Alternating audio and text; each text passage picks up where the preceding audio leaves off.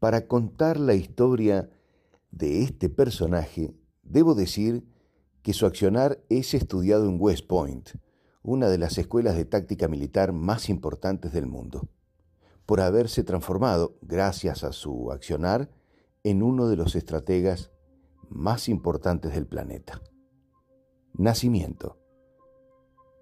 Iniciemos en un caluroso 25 de febrero de 1778 en Yapeyú, dentro de una reducción jesuita, ahora al mando de Juan de San Martín, quien seguramente acompañaba a su esposa Gregoria Matorras el día del nacimiento de su quinto hijo.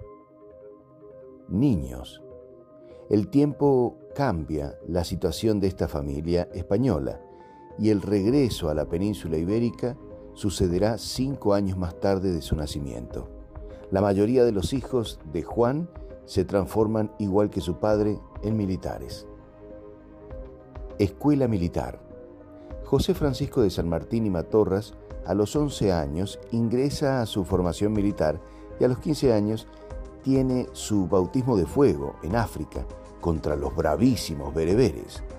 El jovencito parece que tendrá buena contextura física y por eso se encuentra en el ejército de granaderos de Murcia. Durante su desarrollo militar en Europa, participa en 32 batallas y la mayoría de ellas son en la cubierta de un barco, puntualmente en el Santa Dorotea, nave con la misión de custodiar aguas del Mediterráneo contra la piratería. Desarrollo profesional. Su crecimiento profesional lo lleva a la vanguardia de la vanguardia española, un grupo de élite que solo los mejores entrenados pueden participar. Al poco tiempo, 1808, llega la invasión francesa y el ejército español comienza a enfrentar al invasor una batalla clave para la vida de este muchacho es Arjonilla, donde el oficial José de San Martín logra 16 bajas con su sable. Es tan notorio el accionar y tan necesario descubrir héroes entre las filas del país invadido que se publica una página en el periódico de Sevilla, dándole notoriedad al joven oficial, apareciendo en escena como una figura militar del momento. Luego de eso, la conocida y exitosa para España Batalla de Bailén, a unos kilómetros de Madrid, es una referencia en esta historia. El llamado. Transformarse en figura militar y con un conocido pensamiento liberal son condiciones para ser convocado a un movimiento impulsado por Miranda, la logia de los caballeros racionales, es un grupo de masones nacidos en América y que se desarrollan en Europa. Próximo de ser convocado, que deviene en renuncia del ejército español, un viaje a Londres impulsado por la masonería, quienes brindan gran apoyo a todos los enemigos de España y Francia. La llegada. En 1812 arriba a Buenos Aires en el barco llamado George Canning guiando, siendo guiado por Carlos María de Alvear.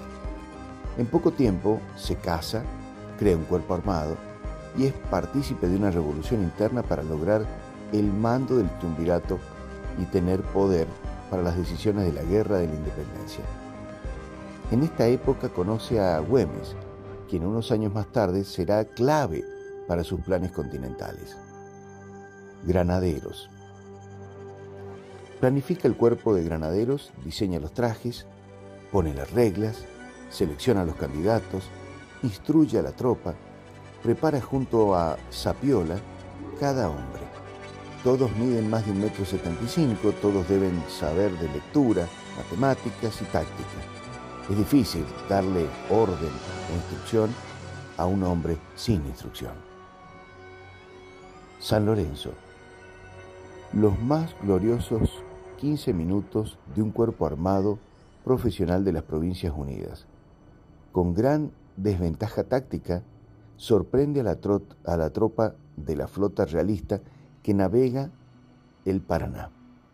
Luego de seguirla durante 30 días a caballo, se hará con la victoria frente al convento de San Carlos con una desventaja de 3 a 1. Pero vence primero por la sorpresa realista de encontrar un cuerpo armado, organizado, luego el desarrollo táctico y finalmente la contundencia militar. La pared del norte. Todos los planes hacia el Alto Perú hasta el año 1813 traían muy malos resultados. Buenos Aires tenía tanto miedo de ser invadida por allí que enviaba miles y miles de hombres a cruentas batallas, cada vez con menos recursos. Pero eran las matanzas tan lejos de la capital que la tosudez porteña iniciaba el camino de sus desigualdades y diferencias con todas las provincias, dejando claro que todos debían obedecer a cualquier precio el poder económico del puerto. Los amigos. Por intercambio epistolar y sin conocerse aún, Belgrano y San Martín habían hecho una gran amistad. El mutuo respeto forjó un encuentro que selló para siempre el aprecio en común. San Martín tiene el mandato de seguir empujando hacia el norte desde Salta, pero los planes para el coronel son otros. Entrena a las fuerzas del norte, elige al valiente Güemes para que blinde con sus gauchos el ingreso realista, utiliza sus influencias y es nombrado gobernador en Mendoza. Un gobernador admirado. En Mendoza se ocupó dos años de la provincia, del desarrollo y cuando tuvo que exigir ayuda, fue el primero que se bajó los sueldos antes de pedirle a todos los ciudadanos algo y comenzó un viaje hacia las montañas nunca antes visto en América. Cruce de los Andes.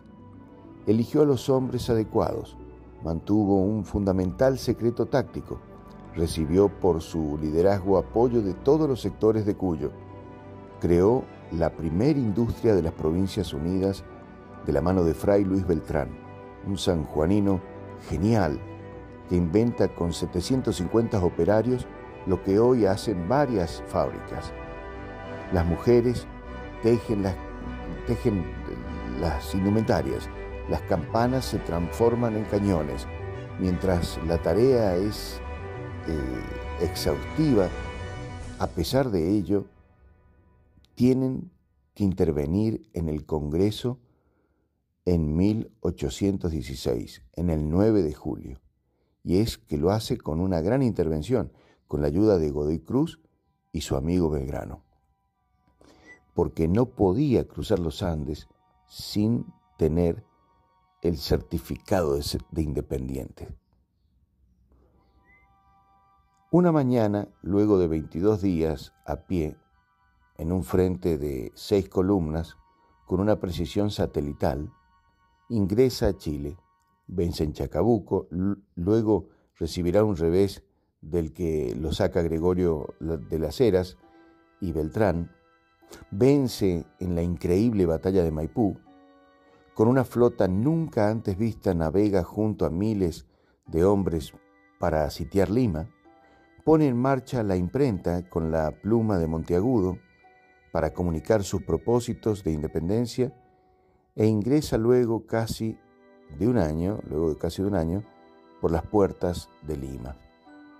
Misión cumplida. La última actividad como general del ejército de los Andes fue en el encuentro con Bolívar, donde acuerda su retiro de la causa, dejándole sus hombres a Bolívar y Sucre para culminar la lucha de la independencia en Ayacucho. Regreso y final. En 1822 busca a su hija en un gobierno que no lo espera, viaja a Europa y lo apoyan su hermano Justo Rufino, que vive en Bélgica, y los viejos amigos como Aguado, un millonario, ex compañero de batallas.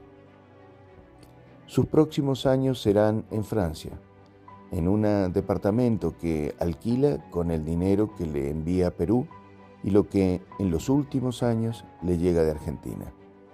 A las 15 horas del 17 de agosto de 1850, el niño nacido en Yapeyú, el militar brillante, el hombre que viajaba con 700 libros y creó tres bibliotecas públicas en Mendoza, Santiago de Chile y Lima, les dejaba a sus reconocimientos a sus nietas para quedar en la eternidad y seguir vivo en los corazones de cada una de las personas que inspiró y sigue inspirando. Gracias, general.